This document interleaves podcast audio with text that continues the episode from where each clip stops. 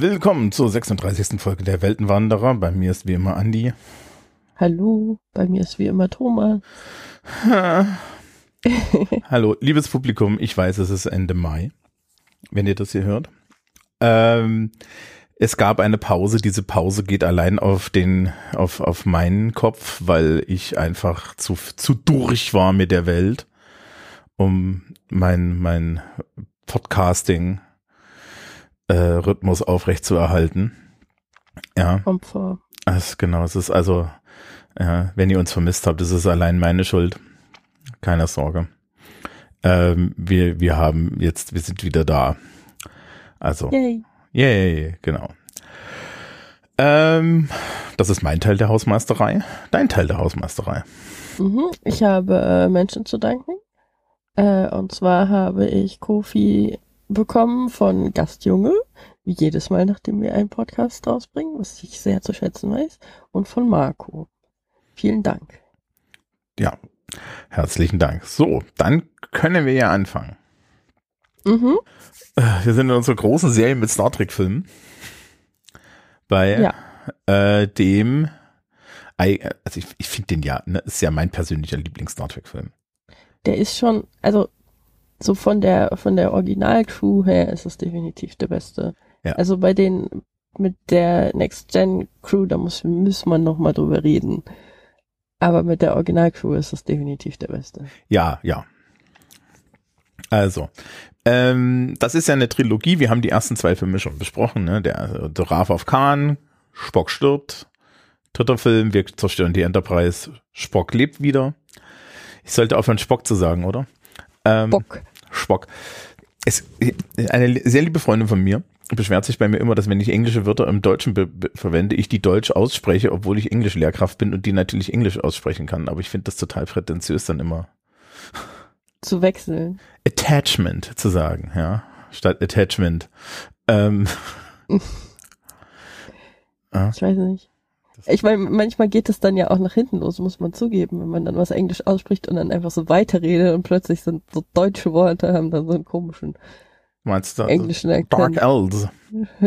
Ja, so in der Richtung. Ja, ist vielleicht auch nicht so gut. Ähm, genau, und jetzt die Trilogie endet mit einem Film, der so ein bisschen, er ist irgendwo ein bisschen klamaukig, er ist gleichzeitig aber eigentlich auch total toll. Und ähm, hier wird, hier wird ein, ein, ein Thema verhandelt, nämlich Umweltzerstörung. Ja, das immer noch aktuell ist. Es ist, ist erstaunlich, wie Dinge aktuell bleiben, wenn man nicht aufhört, sie zu tun. Ah, jetzt komm, jetzt übertreibt es nicht. Die Welt ist so viel, viel besser geworden. Ja, wir haben jetzt äh, selbstfahrende Autos, die kleine Kinder überfahren, weil sie nicht ordentlich programmiert wurden. Das ist, ähm, ich bin ja so, so hin und wieder noch autofahrend, jetzt im Sommer nicht mehr. Und, Mhm. ähm, und dann überlegte ich mir so, irgendwann muss ja das Auto dann auch mal ersetzt werden, wenn es wirklich kaputt gegangen ist. Mhm. Und ich komme mich um und es, du, du kriegst nur noch Panzer. Es ist total krass. Ja, ja, das ist eine richtig krasse Sache irgendwie. Die, die werden immer größer. Ja, ja, also auch so wirklich, wo ich mir denke, wa, was soll das? Warum, warum ist das alles, sind das alles so eckige Panzer? Ähm, aber wir können ja über schöne Dinge reden. Mhm. Der Bird of Prey ist noch da. Ja, Der Bird of Prey ist noch da. Der Bird of Prey hat es auch in Star Trek Picard jetzt geschafft. äh, ich habe gehört, Spot hat es in Star Trek Picard geschafft. Insofern, was schafft es nicht in Star Trek Picard? Äh, seriously, ähm, die ersten zwei Staffeln sind vernachlässigbar. Die dritte sollten wir uns angucken. It's, it's, Mhm. it's great. Es ist, ich, Ich bin nicht, ich begeistert. Gestern, gestern eine Freundin von mir sich äh, darüber beschwerend, dass irgendwie der Plot keinen Sinn ergibt in der dritten. Aber das können wir uns dann ja angucken. Der Plot ist Kleber für Nostalgie. Ach so, ja, okay, wenn das so ist. ja, es ist, hallo. Mhm. Ja, man hätte das auch, man hätte das auch in einem zweistündigen äh, Kinofeature machen können, aber man hat zehn, man hat zehn Folgen gedreht und der der Plot ist Nostalgie, Kleber. Ja, aber das Mhm. ist mir ja vollkommen egal, weil I, I'm here for the nostalgia. Ja, Ach so, okay, ja gut. also in dem Fall bin, war ich durchaus da. mhm. Ähm, und es gab auch so Momente, wo ich so, ach, ja, meine durch meine männliche Sozialisation ansonsten unterdrückten Gefühle hervorkamen. Ähm, Das sei dir gegönnt. Du kriegst ja sonst nix. Ja. Ähm, wir, wir waren dabei, über den Bird of Prey zu reden. genau, der Bird of Prey wollte ähm, dazu noch sagen, dass Bird of Prey sind ja irgendwie einfach die besten Schiffe in ganz Star Trek. wir, wir, wir können noch kurz, also es, das hier ist keine Werbung. Es gibt ja die, es gibt eine Kle Klemmbausteinfirma, wo man Star Trek Modelle kaufen kann. Zum, Mhm. zum Zusammenbasteln. Ja, ich bin ja auch im Besitz einer sehr großen Defiant. Es gibt diesen Bird of Prey in getarnt. Das Ding besteht aus 500 Transparenten. Oh Gott. Das ist wahrscheinlich so schrecklich zusammenzubauen. Ja. Es ist einfach nur grauenhaft. Ja, also wenn ich jemanden mal wirklich nicht mag und er ist tracky oder Aha, Mhm. dann kriegt, dann kommt dieser Bird of Prey. Ja, Ich sehe schon. Ja, es sind, glaube ich, also es sind ein paar bunte Steine mit dabei, weil das Ding hat auch noch einen Ständer, aber ansonsten, Immerhin. du hast ein Klingonen-Logo als Ständer und ansonsten nur transparente. Großartig. Ja. Ähm, der, das Ding, äh, der Bird of Prey heißt Bounty Mhm. und wir haben vorher, ähm, bevor wir die Bounty sehen, haben wir noch eine Szene beim Sternenflotten-Hauptquartier, ähm, in dem die Klingonen sich darüber beschweren, dass Kirk angeblich irgendwie ähm, ihre Mannschaft umgebracht hat und dass das alles total schlimm sei und so weiter. Und dann kommt Sarek durch die Tür und sagt, also jetzt pass mal auf, Kinder. Ja. Also, was macht ihr eigentlich dort und so weiter und so fort. Ähm, weil Sarek natürlich auch ein eigenes Interesse hat. Kirk hat immerhin Spock zurückgebracht. Der so ein bisschen noch, noch so ein bisschen kartoffelt, ja, also er ist noch nicht so richtig fit. Er redet mit einem Computer und der Computer kennt ihn als Menschen und fragt er, wie er sich fühlt und er guckt ihn so vulkanisch an und denkt sich, hä, fühlen? Mhm. Also wie ich in meinen schlechten Tagen und ähm, und er ist aber wieder da und wie gesagt, Sarek tritt, tritt die Klingonen so ein bisschen, weil sie ähm, ja, weil sie natürlich ganz klar eigentlich auf diesem Genesis-Planeten nichts zu suchen gehabt haben. Und äh, wir kommen jetzt zum, wir kommen jetzt zum, zum Plot. Der Plot besteht darin, eine Sonde kommt, legt alles, legt alles lahm, weil sie es nicht verstehen, aber sie benutzt unheimlich große Energie Mhm. und ionisiert das Meer der Erde. Damit funktionieren die Solarzellen nicht mehr. Bitte nicht der FDP verraten, sonst kommen die noch mit dem Argument, um ein Atomkraftwerk anzu anzumachen. Ja, es könnte irgendwann mal eine große Sonde kommen und das Meer ionisieren. Das ist ein, ein sehr wahrscheinliches Szenario. Ja, die-. Die, die, die Atomfusionsreaktoren auf der Erde funktionierten auch nicht. Ähm, und auf jeden Fall ist, sind die einzigen, die dann noch zur Rettung kommen können, halt Kirk äh, und so weiter, die eigentlich auf dem Weg zurück sind zur Erde, weil sie sich dann doch mal dem Gesetz stellen müssen. Immerhin haben sie ein Raumschiff geklaut. Mhm. Also Ähm, nicht den Bird of Prey, sondern die die. Klingonen Dinge klauen ist okay. Der Sternenflotte Dinge klauen ist nicht okay und sie haben ja davor äh, die Enterprise geklaut, um zu diesem Genesis-Planeten zu Genau, und sie, und sie in die Luft gejagt. Mhm. Auch wiederum okay bei klingonischen Schiffen, nicht bei der Sternenflotte. Genau, normalerweise klaut man auch nicht klingonische Schiffe, sondern man jagt sie von außen in die Luft, aber das ist noch eine, eine andere Geschichte. Mhm. Ähm, so, wie gesagt, sie fliegen so von Vulkan zurück. Die Sonde ähm, macht derweilen die Erde fertig. Das ist auch total schön. Da ist so, ein, da ist so eine Fensterscheibe in diesem Sternenflotten-Zentralraum und jeder, du siehst diese Fensterscheibe und du weißt, die bricht. Wozu sonst sollte man Fensterscheibe haben? Genau. Und in der Mitte steht ein Tisch und dieser Tisch wird dann der Tisch in der Enterprise D bei The Next Generation. Also man hat den Tisch dann recycelt. Aber finde ich gut. Mhm. Ähm, so, da- das Bird of Prey Modell, das ist total toll. Sie haben das alles neu gemacht. Interessanterweise hat der Bird of Prey auch irgendwie eine andere Brücke. Die ist enger als die, die vorher. Also, das ist total lustig. In Star Trek 3 sitzt irgendwie der Klingonenkapitän auf so einem Podest in der Mitte. Und jetzt ist es irgendwie alles enger. Kein Podest mehr. Ja, es ist weird. Aber es ist halt auch Kirk. Der braucht kein Podest, weil er ist ja Kirk. Ja, Er ist sein eigenes Podest. okay. So, äh, sie fliegen zurück und ähm, kommen auf eine Idee, auf die kein anderer kommt. Die Sonne, die Sonde schießt die ganze Zeit auf das Meer und ähm, dann passen sie die Sonnen Sondensignale an die das an das So Wasser an Genau. Ja, also, so- dass sie so klingen, wie sie unter Wasser klingen würden. und dann hat man Wahlgesang. Und jetzt ist das Problem, man hat keinen Wal.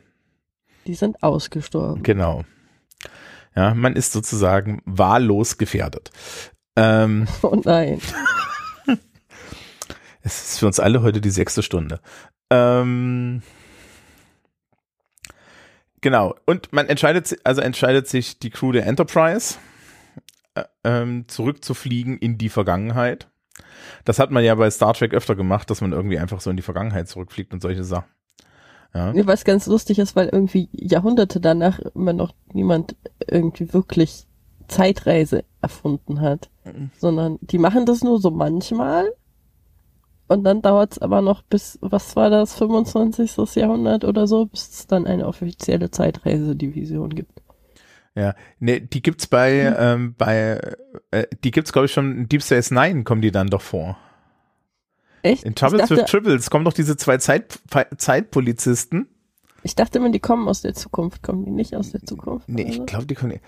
Liebes Publikum, Hm. Kommentare. Aber, aber, aber die hatten ja auch diesen Quip mit, oh Gott, Kirk, hört mir auf mit Kirk. Ja, ähm, so, und die, die, die Crew der Bounty, weil die, der Brother Frey heißt ja Bounty, ähm, fliegt dann in die Vergangenheit in so einer psychedelischen Jump-Sequenz, ja, also mit Warp 9 an der Sonne vorbei. Das ist auch total toll. Die haben, es gibt irgendwie zehn verschiedene Varianten, wie man in der in die Vergangenheit reisen kann. Dann hast du irgendwie Chronotonpartikel, die dann irgendwie erfunden werden mhm. und sowas. Ähm, Aber man kann auch einfach sehr schnell an der Sonne vorbeifliegen. Das Ja. funktioniert auch. ja, why? Aber okay. Ähm, Die haben das erklärt in dem Film, glaube ich. nee, ist- nee, sie haben es so sie haben's in der Originalserie, haben sie es, glaube ich, erklärt. Und hier machen sie es nochmal, weil das ist irgendwie auch so ein Callback eigentlich. Mhm. Aber gut. Ähm, genau. So, und dann kommen sie in den 80ern an. Und das ist natürlich total praktisch, dass man ein Raumschiff mit einer Tarnvorrichtung hat, weil dann kann man das in einem Park landen. Ähm, und die Dilithiumkristalle sind verbraucht. Also wir haben jetzt im Endeffekt so drei, drei Stränge, was man tun muss. Ne? Also wir müssen die Party aufteilen. Äh, Kirk und Spock kriegen die Aufgabe, finde Wale.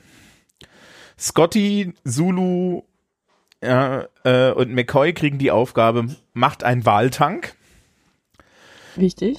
Und Uhura und Chekhov kriegen die Aufgabe, findet, in, findet einen Atomreaktor, wo ihr irgendwelche Partikel rausholen könnt, weil Scotty ist aus unerfindlichen Gründen in der Lage, die Lithiumkristalle im, im 1980 wiederherzustellen, weil da hat man noch Kernspaltung verwendet. Mhm.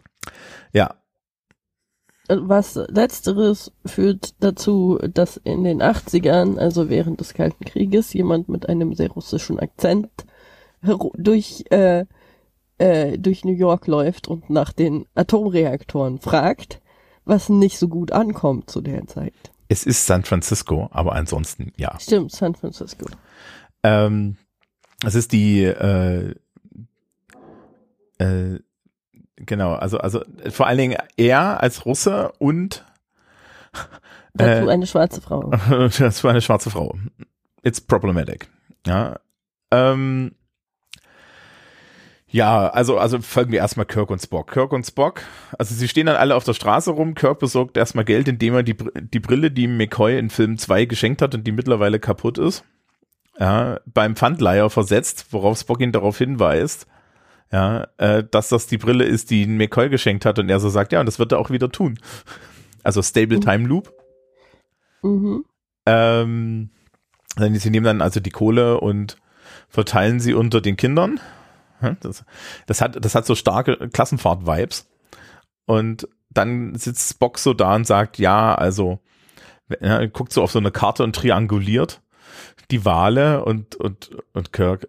Ja, warum fahren wir nicht einfach ins Meeresaquarium? Weil äh, er eine Werbung sieht. Und dann fahren Spock und Kirk in das Meeresaquarium. Da kommt diese berühmte Szene, wo, wo ein Punk mit lauter Punkmusik in dem Bus sitzt und, und, ja, und Spock ihn mit Nackengriff erledigt. Ja. Nicht fair. Hm? Nicht fair. Diese Musik war aber auch nicht gut. Ich weiß nicht exakt in meiner Erinnerung, welche, welche Musik. Es war halt so, es war halt so Punkgeschredder aus der Zeit. Ja, aber es ist doch gut. Nein. Doch. Nein, es ist, Entschuldigung, Punkmusik hat nicht die Aufgabe, gut zu sein. Das kommt immer drauf an, wie du gut definierst. Mhm. Mhm. Ja, also Spock hat übrigens ein Stirnband, damit man seine, da, damit man seine äh, äh, Vulkanierohren nicht sieht. Der läuft die ganze Zeit in so einem weißen Bademantel durch die Gegend mit Stirnband. Als das ist Hippie. großartig. Ich glaube, ich glaube, Leonard Nimoy hat da echt Spaß dran gehabt, oder? Also. An, an der, an der Hippie-Klamotte. Mhm.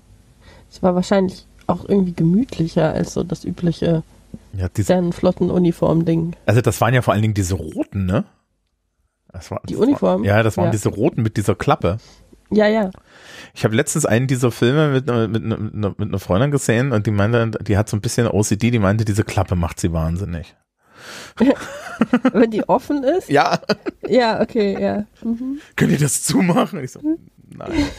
Warum ist das da überhaupt dran? Keine Ahnung damit es zumindest nicht so komplett wie so ein Schlafanzug aussieht. Also das ist meine Theorie daran. Das ist, glaube ich, gar nicht so schwer, Sternenflottenuniformen so zu designen, dass sie nicht aussehen wie, wie so ein Onesie, in dem du halt schlafen gehst. Aber warum? Ich meine, ne? ich werde ja auch, ich, also gut, ich wäre für einen Sternenflotten-Onesie so und so im Markt. Aber. Gibt es sicher irgendwo. Mhm. Aber dann hätte ich gerne, glaube ich, einen Andorianer Onesie, wo du dann so eine blaue Kapuze mit so zwei Antennen oben hast. okay, ja, das hätte was auf jeden Fall. Ja, ähm, wir, wir machen einfach die Storyline fertig. Also normalerweise erzählen wir das ja so chronologisch. Wir machen das jetzt diesmal hier so. In, also, mhm. äh, das wird ja hinten eh alles zusammengeführt. Äh, die beiden fahren da halt hin. Äh, Spock springt einfach mal in das Becken, macht ein Mindmelden mit dem, mit dem Wal, die Wahlforscherin, die sie treffen, Jillian. Ja, Female Love Interest, Female Interest, es gibt kein Love bei Kirk. Ähm, ähm, ist total außer sich und die zwei Wale, George und Gracie, ja, ähm, sollen jetzt in nächster Zeit verlegt werden und sie ist so und so irgendwie sauer. Und Gracie ist schwanger, was nur Spock weiß, weil er mit Gracie ja kommuniziert hat. Und dann schmeißt sie die beiden raus, weil sie total weird sind. Was mhm. okay ist. Und, ja, und Kirk. Ja, sehr verständlich, also ich meine. Ja. Und Kirk meint dann zu ihr, also wissen Sie, wir hätten ja eine Lösung für Ihr Problem. Worauf, worauf sie dann sagt, wer seid ihr? Was zur Hölle? Und er so, ja, okay, ich erkläre euch das. Ja, ich erkläre dir das und dann verabreden sie sich irgendwie zum Essen. Ja, also so richtig. Was auch, hm? was ich, was ich fragwürdig finde, weil die sind wirklich seltsam. Der eine von denen ist zu den Wahlen ins Becken gesprungen und hat dann behauptet, dass der Wal ihm gesagt hat, dass er schwanger ist. So.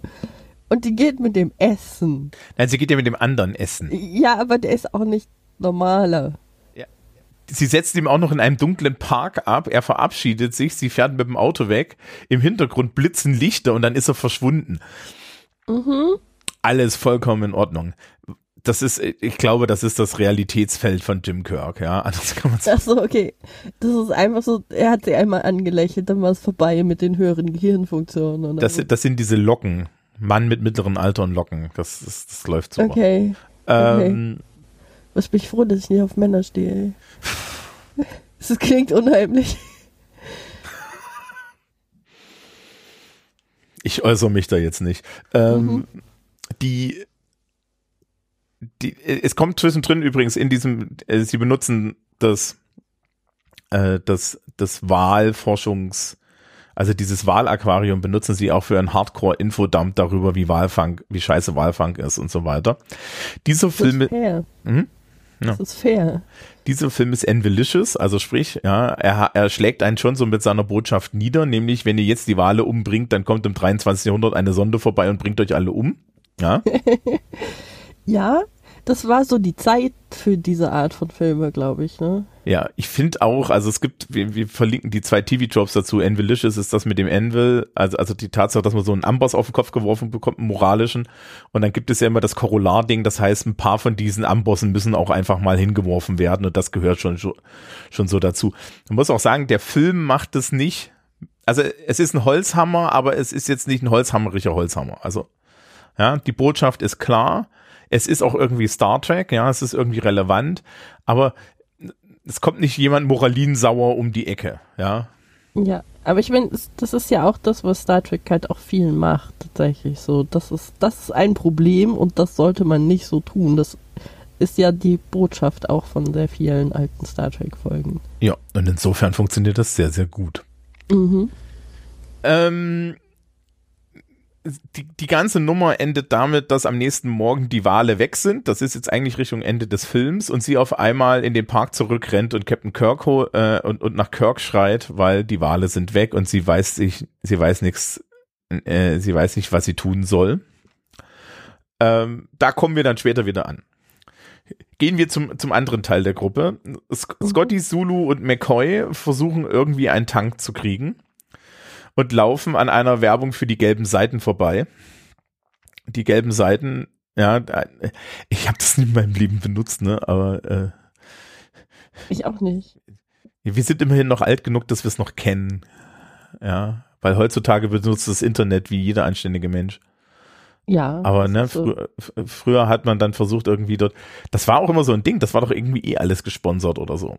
Naja, egal. Ich habe keine Ahnung. Ich war, glaube ich, irgendwie also ich wusste, dass es existiert, aber ich war noch zu jung, um irgendwie zu verstehen, wie man es verwendet. So. Ja, das ist wie Telefonbücher. Ne? Ja. Ähm, heutzutage haben Leute nicht mal mehr eine, eine Telefonnummer, eine anständige. Naja, äh, sie gucken in gelbe Seiten nach, finden irgendwie jemanden, der stellt Plexiglas her. Äh, das ist auch total geil. Scotty wird als Dr. Scott ja, oder Professor Scott aus Schottland ver verkauft. Ja, sein Adjutant ist McCoy der, der mhm. auch so leicht beleidigt dann daneben steht, weil er ihn das spüren lässt.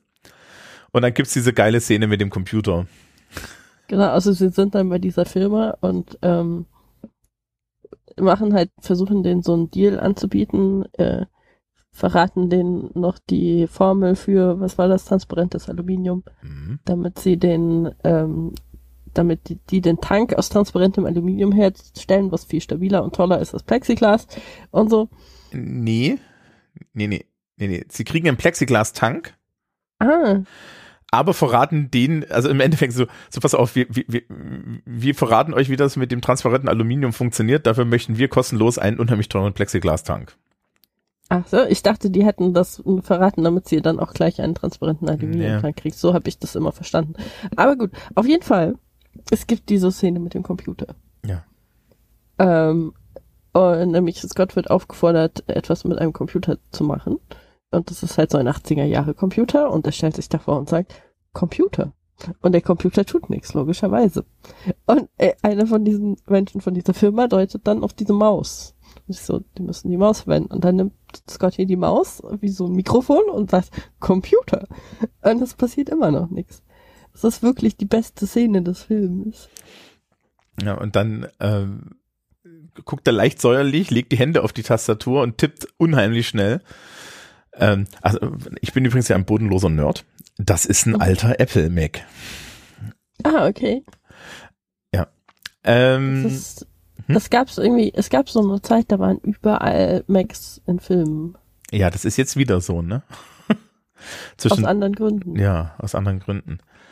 ähm, und die, ja genau, also, also ist, McCoy fragt ihn ja noch so, ja, äh, sag mal, ist das jetzt hier zeitmäßig okay? Und er so, ja, ist doch vollkommen egal, wer das erfunden hat. Ja. Hm, Tja, So, und dann kriegen sie halt den Tank. Zwischendrin darf Sulu noch, darf Sulu noch Hubschrauber fliegen. Ja. Ähm. Und fertig. Das nächste Mal, wenn wir das im Endeffekt wiedersehen, ist, wenn sie diese, diese Tank-Dinge in den, äh, in den Bird of Prey Laden mit, am helllichten Tag, ja, wird halt so eine Plexiglasscheibe in, in, in die Landschaft gesteckt und verschwindet, weil der Bird of Prey ist ja getarnt. das ist, das ist, Ist auch auch so- so absurd. Weird. Ähm, genau, Gruppe 3. Ja, Uhura und Chekhov finden einen Atomreaktor. Ähm, und zwar in der USS Enterprise, einem Atomflugzeugträger. Also da muss man ganz ehrlich sein, da finden sie nicht nur einen, da finden sie acht, aber ähm, da wollen sie sich dann reinbeamen lassen. Was aber auch total geil ist, weil sie laufen dann halt durch die Gegend, ne, die beiden, also Mensch mit russischem Akzent und schwarze Frau in komischen Klamotten und fragen dann so, wo sind denn ihre Atomkraftwerke, äh, ihre Atomschlachtschiffe, ja, so. Stimmt, der fragt ja sogar nach den Schlachtschiffen. oder? Ja, genau, genau, der fragt irgendwie die Polizisten danach. In Alameda, wir suchen, wir, wir suchen ihre Militärschlachtschiffe, ja, ihre, ihre, ihre Atomkraftbetriebenen Militärschiffe. Ähm, sie beamen sich über Nacht dort rein, kleben ein Ding an den Atomreaktor. Ja, also das ist dieselbe Nacht, das ist die Nacht, wo gleichzeitig Kirk irgendwie mit Jillian ähm, essen geht, aber sie eigentlich nicht essen, weil er erzählt Jillian die Wahrheit und Jillian hält ihn für verrückt und geht dann sofort wieder, bevor sie auch nur irgendwas von dem italienischen Essen gegessen haben, was sie dort haben. Und ähm, Chekhov kommt nicht weg, während Uhura irgendwie mit den Partikeln, die sie da einsammeln, wegkommt. Und Chekhov wird halt eingesammelt. Und dann setzen sie ihn, dann, dann setzen sie ihn hin und verhören ihn halt, weil da ist ein Russe in unserem Atomflugzeugträger. Selbstverständlich zu der Zeit. Ja. Und dann, also er erzählt halt auch so, ich bin von der Sternenflotte. Und was ist das hier? Eine Strahlenkanone? Und er hat einen ernsthaften Phaser da liegen. Und er so, ja, das ist eine Strahlenkanone, aber der Phaser funktioniert nicht, weil zu viel Strahlung. Ja, und dann rennt, äh, rennt Chekhov weg, fällt die Treppe runter und schlägt sich den Schädel an, was uns zur zweiten absolut tollen Szene des Films bringt. Ja. Ähm, das, äh, Jillian landet kurze Zeit vorher auf äh, dem Bird of Prey, weil Kirk, weil sie mit Kirk redet und sagt, die, die, die Wale sind weg. Und als er sich dann wieder reinbeamen lässt, springt sie, springt sie an ihn heran und wird hineingebeamt. Sagt aber auch irgendwie niemand, dass, dass Kirk eine wildfremde Frau am Hals hat. Ist einfach so. Mhm. Ja. Ja. Sie müssen, ne? Ich meine, das sind die gewohnt, oder? Ja, ja. Also Äh, Kirk bringt jede, jede fucking Folge eine wildfremde Frau mit, mit der er dann rumknutscht. Die sind alle so, oh nee, nicht schon wieder. Ja, die ist sogar vollständig bekleidet, das ist selten. Ähm, Ja, aber echt. Ja. Äh, und es geht durchs Krankenhaus, äh, und sie gehen durchs Krankenhaus. Also sie gehen ins Krankenhaus und wollen irgendwie Chekhov befreien. Ja, was natürlich total super ist, weil sie haben McCoy dabei, der so und so nie gute Laune hat. Der, der, der sich durch dieses Krankenhaus rantet. Ja, so, was ist denn das hier, das Mittelalter? Da gibt's diese, gibt's diese Sache mit der Oma, die auf dem, auf dem Gang liegt und Dialyse hat. Und er so, nehmen Sie diese Tablette Dialyse, das ist ja. Ja, die Oma kommt dann irgendwie zehn Minuten, äh, das ist so eine Actionsequenz eigentlich, wo sie dann fliehen. Kommt die Oma nochmal als, als Sidegag wieder mit, mir ist eine neue Niere gewachsen. Das ist großartig. Und äh, sie, sie finden dann also, sie finden dann also Chekhov, ähm, dem sie irgendwie ins Gehirn bohren wollen. Und natürlich legt dem McCoy irgendwie so einen Scanner auf den Kopf, ja, und sagt, das ist das und das, äh, drückt drei Knöpfe und das geht. Ja, während er den, den Chirurgen und das komplette Chirurgenteam sie, ja, erst beleidigt und dann sperren sie sie ein. Ja, Was, was willst du erwarten? ja. So, äh, sie können allerdings, sie können allerdings mit mit Chekhov fliehen, weil sie gehen, die fahren, wir fahren mit ihm im Endeffekt äh, in den Fahrstuhl und werden aus dem Fahrstuhl rausgebeamt. Ahoi, ahoi, ahoi. Und dann ähm, fliegen sie los und suchen die Wale, weil sie kennt ja das Transponder-Signal der Wale, also kann man einfach losfliegen und Wale einsammeln gehen. Und dann gibt es so den moralisch tollen Moment, wie so ein Walfangschiff die Wale jagt und dann auf die Wale verschießen sucht und mitten in der Luft bleibt dann die ähm, Harpune stecken. Ja, prallt so ab, ne? So, ja. Vom, vom Bird of Prey. Und dann enttarnt sich der Bird of Prey und sie beamen die Wale an, äh, ja. Mit verschreckten Walfängern beamen sie die Wale an Bord. Ich will auch sagen, ne? Das ist eigentlich das Dümmste, was sie machen. Ja. Dass sie sich da sehen lassen und, ja, genau. und so. Ja, eigentlich ist es absolut. Ich meine, es muss schon einen Grund haben, warum dieser, dieser Zeitreisenmensch Kirk einfach nur hasst. Ja. Das hat schon seine Gründe, ne? Also die, die, das Chaos, was Kirk ein, anrichtet, allein in diesem Film, ist halt schon grandios. Ja, aber da sind sie wirklich alle dabei. Ja, das ist wahr. Aber ich meine, es ist unter seinem Kommando. Ja. Das ist seiner Verantwortung und da wissen wir jetzt ja schon länger, das ist nicht viel Verantwortung. Mhm. Ja, sie fliegen zurück in die Gegenwart. Ja, beamen also Wale an Bord. Da gibt's diese tolle, diesen tollen Moment, wo sie dann die Berechnung, äh, Spock die Berechnung macht für den Sprung zurück. Und, und, und dann sagt, Captain, ich muss hier schätzen. Und, und, und Kirk nur so, ja, da, da habe ich vollstes Vertrauen. Und, und McCoy nur also, naja, ja, wenn Sie schätzen, das ist besser als, ja, äh, das ist besser als wenn andere Leute rechnen, so in der Richtung. Mhm. Und, ja, sie kommen, ja, äh, sie kommen natürlich zurück, die Sonde sondet immer noch und landen mit diesem Schiff äh, vor San Francisco im Wasser. Und jetzt kriegen sie die Wale nicht raus, weil irgendjemand muss manuell die, ja, die hintere Klappe von dem Warbird äh, Bird of Prey aufmachen. Also todesmutig geht Kirk tauchen, taucht da raus, während der Rest irgendwie außen auf dem Raumschiff drauf sitzt, auf so, aus so einer Luke rausgeklettert, ja, im Sturm und darauf warten. Und dann ist es total toll, weil alle warten darauf, dass Wale singen. Yay. Genau. Das ist nicht toll. Ähm, kommt am Ende, kommt noch eine sehr wichtige Szene, in der nämlich äh, als einziger Captain Kirk für, das Zerstör für die Zerstörung der Enterprise bestraft wird, äh, damit, dass er wieder Captain ist und nicht mehr Admiral, ja, damit er weiterhin Raumschiff fliegen kann. Also es ist auch so eine, ja, es, es ist jetzt nicht wirklich schlimm. Er hat sich als Admiral eh nicht wohl gefühlt. Ja, das ist ja, eigentlich ist es das, was er wollte. Ja. Das ist, ja, was da halt auch endet, ist so, das ist ja so ein bisschen in dieser Trilogie, ne, dass er sich nicht mehr so richtig happy mit sich ist. Mhm. Und, und dann am Ende sie ihn wieder in eine Position bringen, äh, wo, wo er, wo er weiter machen kann. Ich meine, wir sind jetzt bei Picard, ne? Also das ist ja jetzt auch, das ist ja jetzt im Endeffekt gerade die Sache mit TNG, dass das jetzt da so so die die Frage des Alters und was das alles ist, gerade auch bei TNG einmal durch durchgehen. Ähm, ich glaube, das ist gar nicht so schlecht, wenn man dann so ein langlaufendes Franchise hat, das auch so ein bisschen so zu behandeln. Ja, wir, wir warten das übrigens noch ab. Ja, weil Captain Kirk trifft ja noch den gefährlichsten Feind, den er jemals hatte. Eine Brücke. Mhm. Ähm, Brücken sind nicht zu unterschätzen. Ja, ich habe ja als letzte Notiz, es ist ein fucking perfect Star Trek Movie. Ja weil es macht halt von vorne bis hinten, es gibt ein, es gibt einen schönen Grund, es gibt eine tolle Botschaft, ähm, es ist irgendwie ein Kommentar, gleichzeitig macht Spaß. Äh, sie verbringen den kompletten Film ohne Waffen. Es wird nur einmal ein Phaser geschossen und das ist um ein, äh, um, um ein Schloss zu, ja, um ein Schloss zuzuschießen. Ansonsten ist es alles es ist alles sehr pazifistisch, es ist alles irgendwie so ein bisschen positiv und mit sehr viel Spaß und gleichzeitig halt diese, diese, diese, diese Öko-Botschaft da drin, ja, mhm. die aber auch nicht so mit dem Holzhammer ist, ja, obwohl sie wichtig ja, ist. Doch schon.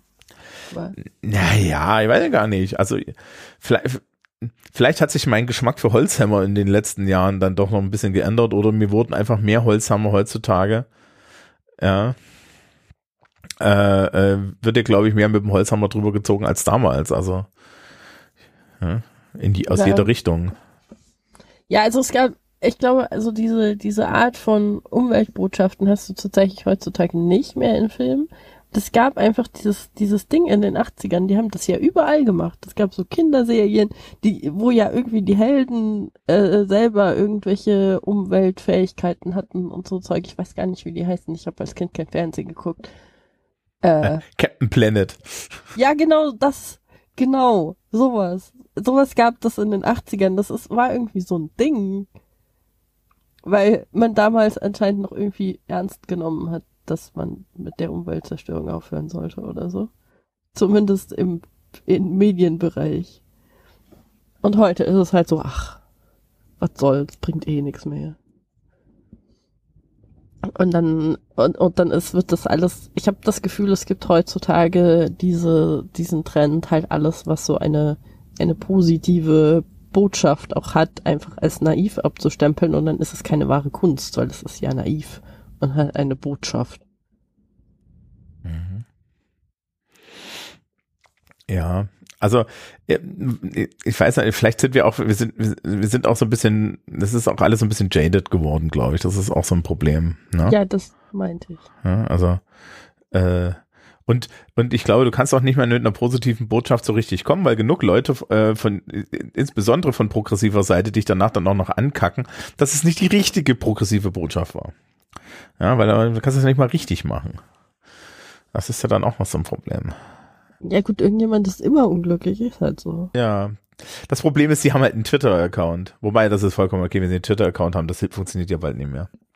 Ja, das, das ist schon okay. Das wird ja gerade ruiniert. Ja. An, an, an, der, an, an der Stelle übrigens, liebes Publikum, ich weiß nicht, wie lange unsere Twitter-Accounts noch propagieren werden, dass es hier neue Folgen gibt. Ähm, es gibt allerdings Mastodon-Accounts hierzu die ich dann auch mal irgendwie verlinken werde, die respektive, die man relativ einfach findet. Ähm, ja. Mhm. Gut. Haben wir noch hierzu etwas zu sagen? Wir hatten, glaube ich, noch irgendwie im Vorfeld mal kurz darüber geredet, dass äh, das schon lustig ist, dass es halt wieder so ein Ding ist, dass alles in Amerika passiert.